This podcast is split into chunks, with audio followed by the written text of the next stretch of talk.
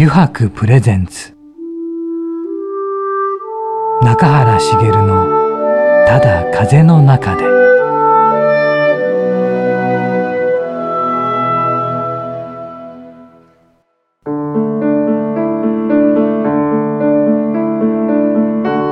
皆さんこんにちは。声優の中原茂です。油白プレゼンツ中原茂の「ただ風の中で」えー、今週もですね横浜駅から徒歩10分ほどのところにあります湯泊横浜本店ショールームよりお送りしていきます。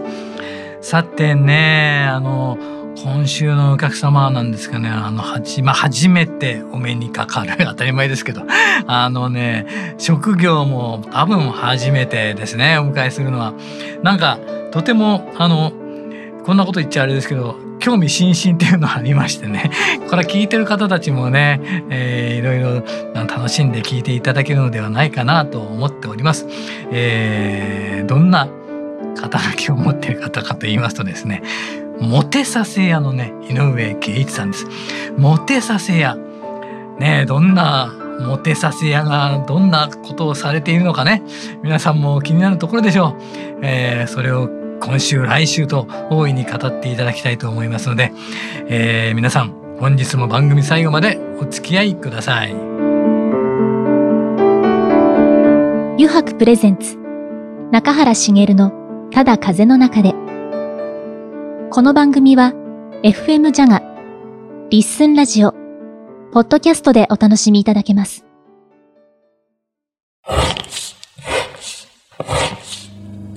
油白の革製品は日常品でありながら小さなアート作品である。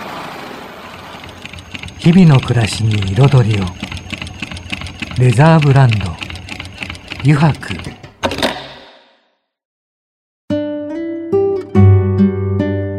油白プレゼンツ。中原茂の「ただ風の中で」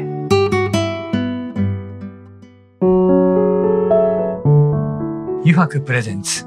中原茂のただ風の中で。さて今週のお客様なんですがね、えー、モテさせ屋の井上圭一さんなんですが。中垣くんはい。中垣くんはモテさせ屋の井上圭一さんとどうやって知り合ったの？あのこれ説明するのすごく難しいんですけど うん、あの、まあ、知り合いを介して、うんうん、あの別件ですよね、はい、どちらかというと別件で知り合って、うんでまあその時に、うん、あのあのその知り合いから「井上圭一って男は知ってる?」って言われて「うんうんうん、あすいません知らないです」っていう解消したところ、うんうん、あの昔あのドキュメント番組に取り上げられてたから、その DVD 送るねみたいなので送られてきたんです。でそれを見たらめちゃめちゃもう泣けるような。そうなんだ。いや関西ナンバーワンホストクラブの経営者だったんですよね。今今もですか？今も経営はああの手放しました。あ手放された。はい、あ途中からも入ってきてもらっちゃってますけども、いいんです。いいんです。この番組はね。はい。でそれを見て、わ一回お会いしたいな、お話聞いてみたいなっていうところで、ええもうこの番組。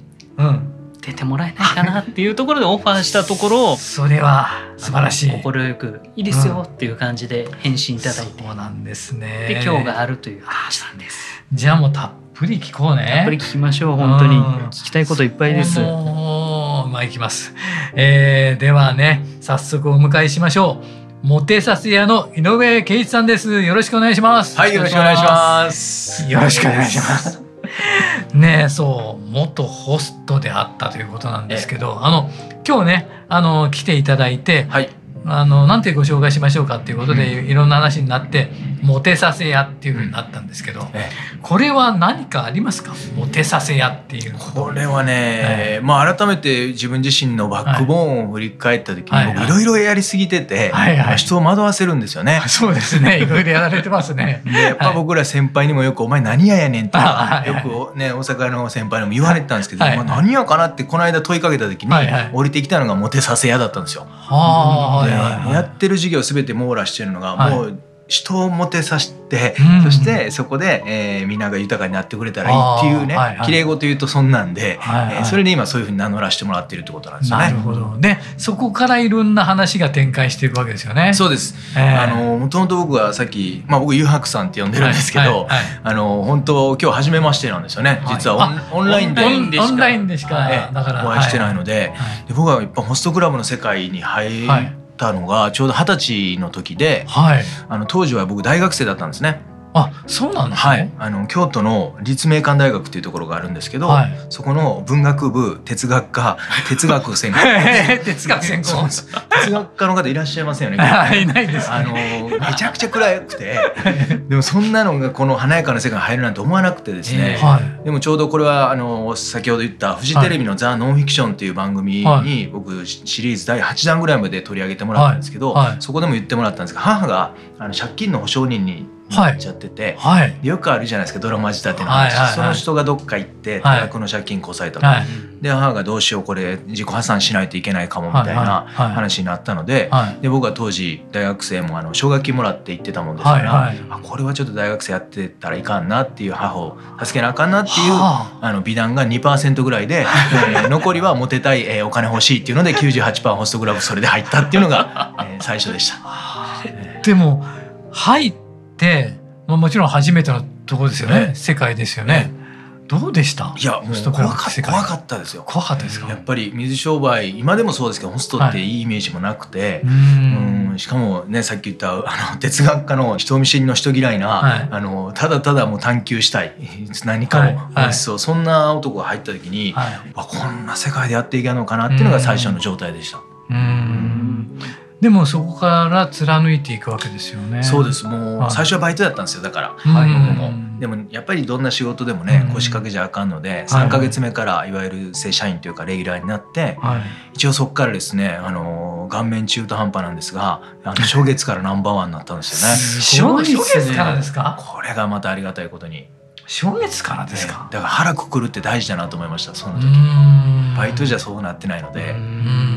でもやっぱりやるからにはナンバーワンそうですね。って思ったわけですね。やっぱりそこはもう特にもお金返さないかんっていうのとあとやっぱりね僕兵庫県の尼崎っていうところの出身なんですが、はい、あのー、超貧乏やったんです。トイレも風呂もない家だったので、はい、お金稼ぎたいっていうのがあってそれもあったんであのそこから初月から一応5年間連続ナンバーワンをさせてもらいました。え5年間連続ナンバーワンですか？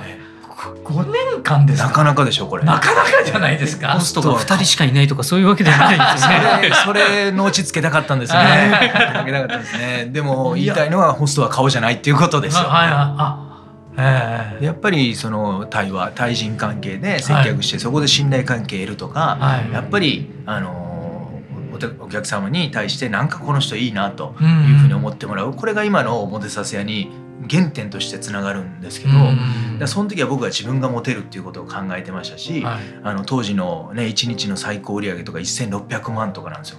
えー、で当時はまだその1,000万プレイヤーっていうのはあんまりいなかったので今バカバカいますけどあ今バカバカいるんですか？今やっぱ僕ホストクラブに今研修もやってますから、はい、やっぱみんな売り上げ上がりやすいですけど、はい、今当時はやっぱりそういう関西記憶みたいに呼ばれて、はいはいはい、で、えー、5年間やって、はい、その後も経営に専念したので、うん、今度は僕がモテることよりもスタッフをモテさせるっていうことをずっとなりわいにしてきたんですよ。その5年間経った後に今度経営に回りますよね。それ何かきっかけはあったんですそれはもうあの経営やった方がもっと儲かるぞと思っただけです。金と女しか考えてないみたいなね。最悪でもそれは、えっと、自分のところ自分が勤めていたところの ホストクラブの経営になるってことえっ、ともともとですね僕は二十歳で時に、はい、えー、最初勤めたのは8か月だけだったんですよね。はい、で、えーと、相方と一緒にお店やろうよっていうことで彼がお店用意してくれて僕は店長で、はい、なんていうんですかねプレイヤーホストやりながらほぼ経営やってるみたいなで完全に経営者としてマネジメントだけに、うん、したのが25歳からですかね。でもその経営の方がうまくいくわけですよね。経営がね、あのー、最初でも苦労したのが、はい、ここがでも良かったなと思うんですけど、はい、居場所がなくなりました。居場所がない。毎日数字持って毎日お客さんが来てる時だと花形プレイヤーでスターで「俺はどうだ?」ってやれるんですよ。でもお客さんもその時ある日からもう来ないでいいって言って。もう誰もお客さん取らないって決めたので、はい、店行っても何したらいいか分かんないんですよ。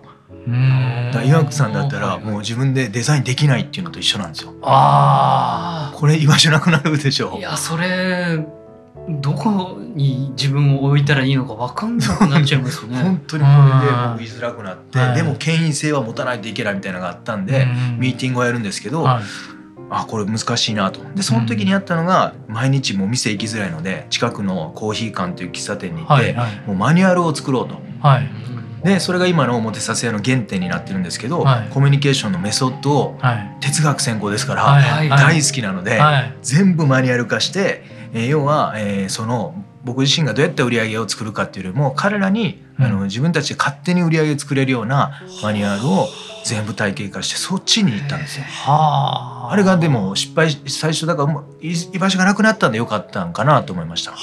うん、だからずっと変わってないですよね。まあ多少は変えてますけど原点やっぱり接客業で学んだところを、うんで何が良かったかというと、うちのホストの子たちって皆さん接したことないですよね。そうですないですね。あのめっちゃ愛情込めて言いますよ。はい、めちゃくちゃアホです。本当、びっくりするぐらい理解力がないんですよ。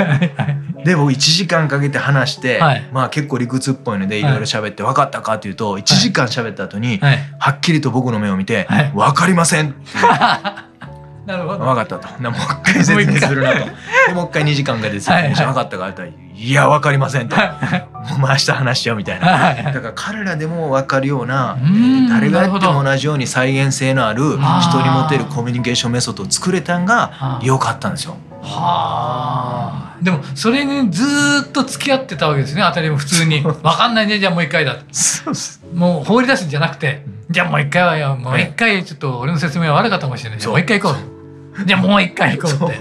それがすごいですよね。いやもう。根気ありますよね。根気がというかなんていうか、それしかなかったんですよ。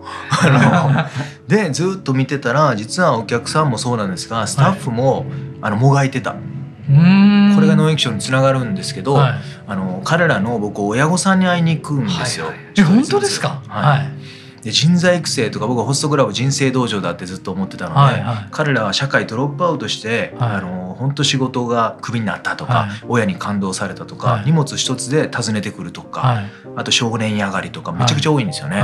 で彼らがもしここでもう逃したら絶対どこでも雇うとこないなと思ったんで、はい、彼らを絶対ここで構成って言うとおこがましいですけど、させると決めた時に、僕が教えるの限界感じて、で、えー、これどこが原因なのかなと思った時にたまたまですけどなんか親子関係に、うん、うん、なんかがあるんじゃないかなと。はい、で親のこと聞くとみんな「いや連絡取ってない」とか言うから「じゃあ会いに行こうぜ」っていうのでそうするとあの彼らは愛されてないって勘違いしてる子が多いんですよね。あなるほどこれはホストだけじゃなくていろんなね今社会問題になってる問題行動を起こす子ってそうなんですよね。でも実は愛されてたっていうことを僕は通訳しながら聞き出していくと「あのあんたちっちゃい時覚えてる?」と「風邪ひいた時は引きつけ起こして私自転車で行ったんやで」と「いやそんな覚えてないおかん」とか。いやなんか俺愛されたんやなってなんか感じるんですよね。そうすると売り上げまで変わるんですよ。へえ。だから人を愛する仕事や人を喜ばせる仕事なんですけど、はい。はい、まず自分が喜んでなかったり自分がを愛してないと絶対それって人に伝わらないんだなっていうのを覚えさせてもらったんです。あの人柄と。大きいですねそれはね。大きいです。そうじゃないと僕愛情なんて1ミリもない男でしたから。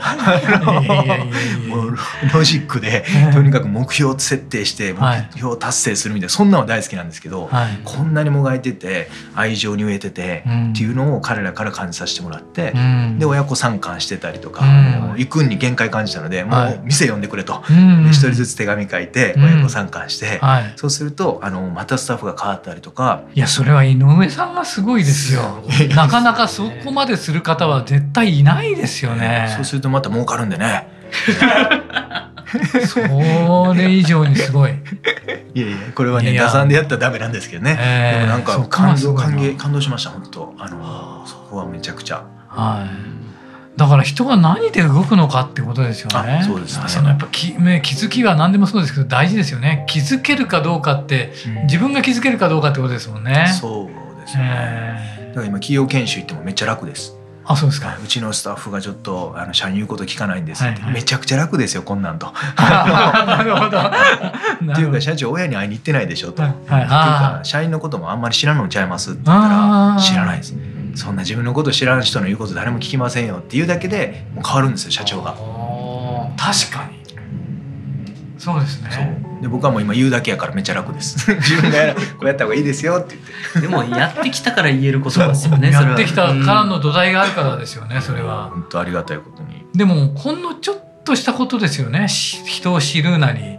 そうです社員のことを知るなり。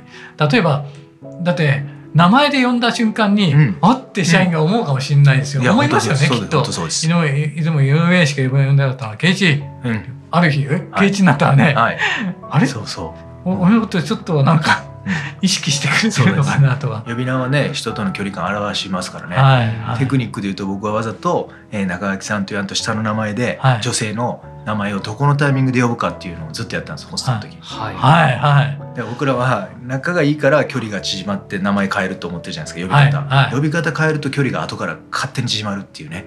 ああなるほどだから何やろうな鈴木花子さんっていう人がいたらみんな鈴木さんって言うんですけど、はいはいはい、どっかで花子ちゃんって呼んでいいって言うと、はい、OK 大体してくれるんで、はい、みんな鈴木さんって言ってるんでもう花子ちゃんさって僕が言うだけで、はい、距離感一気に変わるんで、そうすると指名もらえたりとか席の人を動かすとか人の心理っていうのは本当ちょっとしたことで変わるなっていうのもやっぱりすごく味わいましたよね。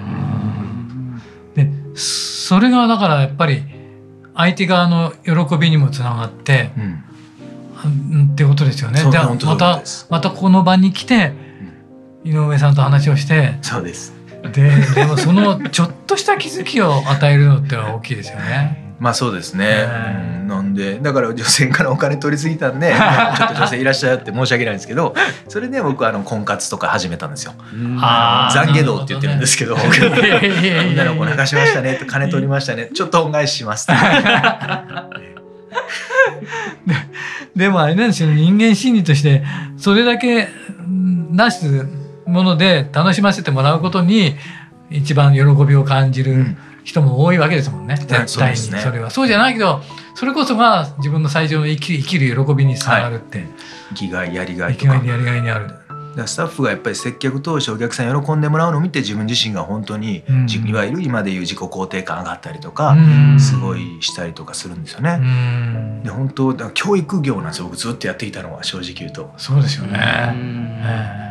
で最後もう育てられへんようになったんでこれ言っていいか分かんないですけど、はい、もう体験学習にせないと思って、うん、で外に連れ出して、はい、もう全員で富士山登るぞとか、はい、みんなで座禅組むぞとか、はいはいはい。うん、なんかやっぱり優しくなれよって僕が言うよりも海を1時間見てる方が勝手に優しくなるなとか。なるほど。感じないと人動かないと。だから感動っていう言葉あるけど理動ってないって先輩に教わった時にすごくね納得したんですよ。理屈で動くんじゃないと感じて動くから感じさせるきっかけを僕はどこで外で与えるかっていうのにずっとやってて、その一つうちの一つがあの神風特攻隊なんですよね特攻隊の聖地に行ってあの生き方を学ぶには死生観を持たないといけないっていうのでそれでスタッフをよく連れて彼らが変わっていくのでいまだにそれを僕は知覧の観光親善大使っていう肩書きでいろんな方を半年に1回お連れしてる。全部だからやっぱり今今日話しながら分かったんですけど、はい、全部原点水商売から学ばせてもらいました。はい、はい、とっても大きかったですよね、本当に。はい、まあ、こんな真面目な話すると思いませんで、ね、どうにかしてもらっていいですか？そんなことより聞いてる人はどうやったらモテるか教えろよ、ね、それは来週ですね。それは次週ですね。さすが井上さん、今ちょっと時間が来てしまいましたのでね、あの、またちょっといろいろ聞けてない話もあるので、次週もお願いできますか？あぜひお願いします。はい。そして続いてですね、実はくじやろうぜというコーナーがありまして、これ、井上さんにくじを引いていただいて、これは答え、答えていただくという、ちょっと昭和テイストなコーナーなんですが。いいですね、いいですね。これも引き続きお願いしたいんですが。ですね、これ。これです。本当のアナログなくじ。お手製です。お手製です。いいですね。うちのディレクターの森下君が、電車の中で書いてきました。電車字がぶれちゃうよ、みたいな。なので、引き続きくじやろうぜのコーナーもよろしくお願いします。よろしくお願いします。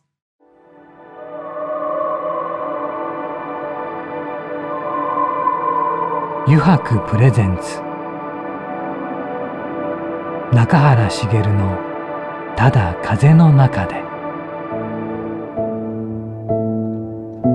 さて、ここからの時間はですね、9時に書かれた質問に沿ってゲストの方とトークをしていこうと思います。9時やろうぜのコーナーです。井上さん、早速ですがね、ここに9時がありますので、1枚引いてください。はい、わ、かりました。お願いします。これでお願いします。ああね、ディレクターお手製のね、あの、質問たち、9時なんで、いきます。はい。あ、ああ、もう一度味わいたい、あの味を教えてください。はい、ありますか？あります。もう一度味わいたい。何ですか？ありますよ。これでもこんなん誰もわからん話でいいんですか？いいんですよいいんですよ。えっと僕尼崎兵庫県尼崎出身なんで、はいはい、そこのあのピンクばあちゃんっていう焼きそば屋があるんですよね。はいはいはい。すごい名前です、ね、ピンクばあちゃん。これが280円。はい小学生ぐらいですから。はいはいはい。で何回行っても変わらないジャンプがずっと置いてある店で ジャンプ、おばあちゃんめちゃくちゃ背がちっちゃくて、はいはい、でまあこの鉄板あるじゃないですか、はいはい、こっちラジオじゃ伝わんないんですけど、はいはいはい、こう焼いてくれるんですけど、はいはい、頭をこうなんていうんですか？ね鉄板にも、あ。で一切焼きそば見ずに焼くんですで それがすごいんですよね。食すごい。一切もう下を見て 下を見て手だけカニみたいな感じです今やってるのが。これで焼く焼きそばでしかもソースの量もいい加減だし、毎回違うんですけど、やっぱ飽きない味と最高の味っていうのは、やっぱこういうことなんだなと思ってやっぱ関西人ですから粉もんのあのピンクバージョン、まあ、亡くなりはって、で娘さんが後継いだんですけどやっぱ味変わるじゃないですか、だって見て見て焼くから。見て焼かない焼きそばっていうのがすごいあれだけもう一回味わいたいっていう話もう一回できればね。そうなんですよ。僕ね食べたいんですけど食べたくないっていうのがあって あの まあまあいいものも食べれるようになったりとか味覚変わってんのかなとかねでもちっちゃい時食べてるやつは変わらへんのかな食べたい変わんないじゃないですかね、えー、でも食べたい、きっとすぐ思い出すんですよ食べたら、ね、あれ再現しようと思って何回もやりましたけど無理でしたから見 見見てとか見ないと作れないですよ焼きそばっていう話です。すみません。井上さん。はい、まだまだいいですか？言ってください。面白い。ピンクばあちゃん。高校生の時に食べてた、うん、あの重タコっていう重タコ一個10円のたこ焼き屋さんがあったんですよ。すげえ安い安い安い。安いですよ。でもタコが入ってたら入ってなかったりとか。そうそういう そういうもう入ってたら奇跡ぐらいのたこ焼きなんですけど。たこ焼きじゃないやろたこ焼きじゃないもう闇焼きみたいな。通称重タコがもう一回食べたいなと、えー、だから10個に1個タコ入ってるよっていう意味の重タコっていう。ね意味でもあるんですよね。じゃあ次行きましょうかね。進めて。えっとあ原さんいいな。井上さんが、はい、うおーっとテンションが上がる時はどんな時ですか？テンションが上がる時は。テンションが上がる時ですね、はいやっぱりねあの僕よくランニングとかしながら曲聴くんですけど、はいはい、やっぱり曲って人の魂震わせるなと思って、まあもう分かるように僕やっぱ長渕さんなんですよね。あいいですね。長渕剛の今一番旬なのは「侍」っていう曲なんですよ。はいはいはい、やっぱりそれは知らんのことやってたりとかもあるんですけど、はいはいはい、なんかやっぱりうん自分が生きていくとか、はいはいはい、あの普段僕本当の気合ってダメだと思ってるんですよ、外に出す「よっしゃ行くぞ!」っていうのはダメだと思ってるんですけど、うなんかあの本当の覚悟って静かなもんやと思ってるので。なるほど。あの例えばあの鹿児島のねチラ行って、はいはい、特攻隊の生き様みたいに、みんな男の人は「よっしゃ俺やりますわ」とか「気合入れますわ」って言うんですよ。でもそれって本当に気ないから出すんですよわざと。ないから中からわざと声出したり引き出すんですけど本当の覚悟はもっと静かなもんやと思ってるので基本僕静かに過ごすようにしてるんですけど長渕さんの曲聴いた時だけ怒鳴ってしまう「侍！お前が舵を取れ!」っていうね。あれはねめちゃくちゃテンション上がってあの妻にはそういう姿見せんようにはしてる やっぱりそういうのってみんな一曲ずつあるんちゃうかなっていうふうに思います。そうか。じゃあもう一回。あすみません。まだいけるんですか？いい曲はねあるね。それぞれね。いや若かりし頃の赤っ端体験談を何か一つ教えてください。あの赤っ端っていう意味で僕は親父に恥かかしたなっていう話でもいいですか？い。いですよ。これずっと覚えてるんですけど、あのやっぱり今でもそうなんですけど、なんか関西人としてサービス精神とか、まあ、接客業もやっていたんで、笑ってほしいとかあるんですよね。であの尼崎の商店街で、はえ僕はプリンアラモードを食べさせてもらったんです、親父に。で弟と弟がいるんですけど、はい、弟はねなんか同じような甘いプリンなんとかを食べたんですよね、で僕は自分の食べて、はい、でその後弟が残してたんで、はい、なのちょっとそれちょうだいやって言うと、はい、まあ僕らあの超ね、さっき言ったように貧乏な家で育ったんで、うん、そういうプリンアラモードとかおしゃれなものとかめったに食えないので、うん、残すんやったら俺ちょうだいよって言ったら「嫌、うん、や」って言うんですよね弟が。まあ兄弟で2つしか離れてないからなんか変な抵抗感もあって、お父さんにやったらあげると。うん。親父やってあげるけど兄ちゃんには嫌やみたいな。なんかなんかありそうじゃないですか「はいはい、いやええやんそんなんくれや」みたいな。言って結局くれなかったんですよ。で、あのー、まあ、そのまましょうがないからとりあえず出ようかって言って、はい。はい、でもそのやり取りを見て、はい、みんなはプリンアラモードなんか普通なんですけど、僕らはもう特別な日やから、そんなん絶対欲しいみたいな感じのテンションがあるから、それを見てみんな笑ってたんですよね。はいはい、で、えー、それはなんとなく感じてて、でも一旦出たんですけど、5秒ぐらいして僕ダッシュして下げられる前に全部食べてあの帰っていったんですよ。はいもう一回入って、はい、でそれ何かっていうと僕はもう別に食べたいとか通り越してて、うん、その人たち笑わしたかったんですよ。うん、うわこいつほんまに食いよるわと、うん、どうしても欲しいっていうあの前振りをしてたから、うん、で一回出ていやそれでも食いよるんかいっていうツッコミが欲しかったんでしょうね。でもそれ後で考えてあの親父にその後ちょっと近くの神社行ってちょっとね怒りはしないんですけどああいうことは圭一やめてくれないかと。あの本当に貧乏あの心まで貧乏になりたくないから、っていうような話をされた時に、うん、あ俺は親父にあの恥っていうものをそこで学んだんだなと。世間体とかあのがあるんだなっていうことをやっぱりねちょっと親父に恥かかし悪かったねっていうのはあありました。僕の恥とは、今は自分の恥に捉えるんですけど、あの当時は親父の恥ななるんだなっていうことをね今思い出しましたね。うそうそうかいやありがとうございます。いい話だ9時やろうぜのコーナーもねありがとうございました。でまたあの井上さん来週もね、はい、よろしくお願いいたします。来週はですね、今日は大した話してないので、はい、とんでもない話しようかなと思って、ね、いいですね、とんでもない話、びっくりするような話です。はい、なのでまた、えー、来週よろしくお願いいたします。よろしくお願いします。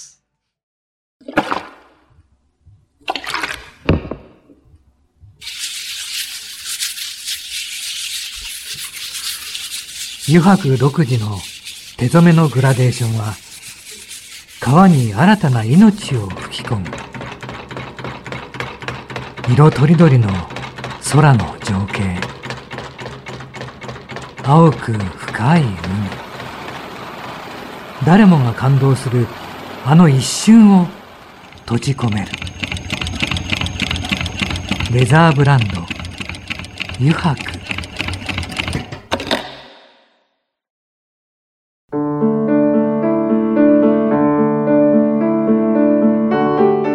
原茂がお送りしてきました「油白プレゼンツ中原茂のただ風の中で」そろそろエンディングのお時間です。さてね、今回いかがでしたでしょうかね。またね、来週井上さんにはいろいろ語っていただきますがね、もうどんどんまた新たな話が出てきますから、皆さん楽しみにお待ちください。はい、えー、この番組ではですね、リスナーの皆さんからメッセージをたくさんお待ちしております。e メールアドレスはすべて小文字で jaga.jaga.fm へお送りください。なお、件名にはですね、中原茂のただ風の中でと入力してください。それではまた来週この時間にお会いしましょう。油白プレゼンツ中原茂のただ風の中でお相手は声優の中原茂でした。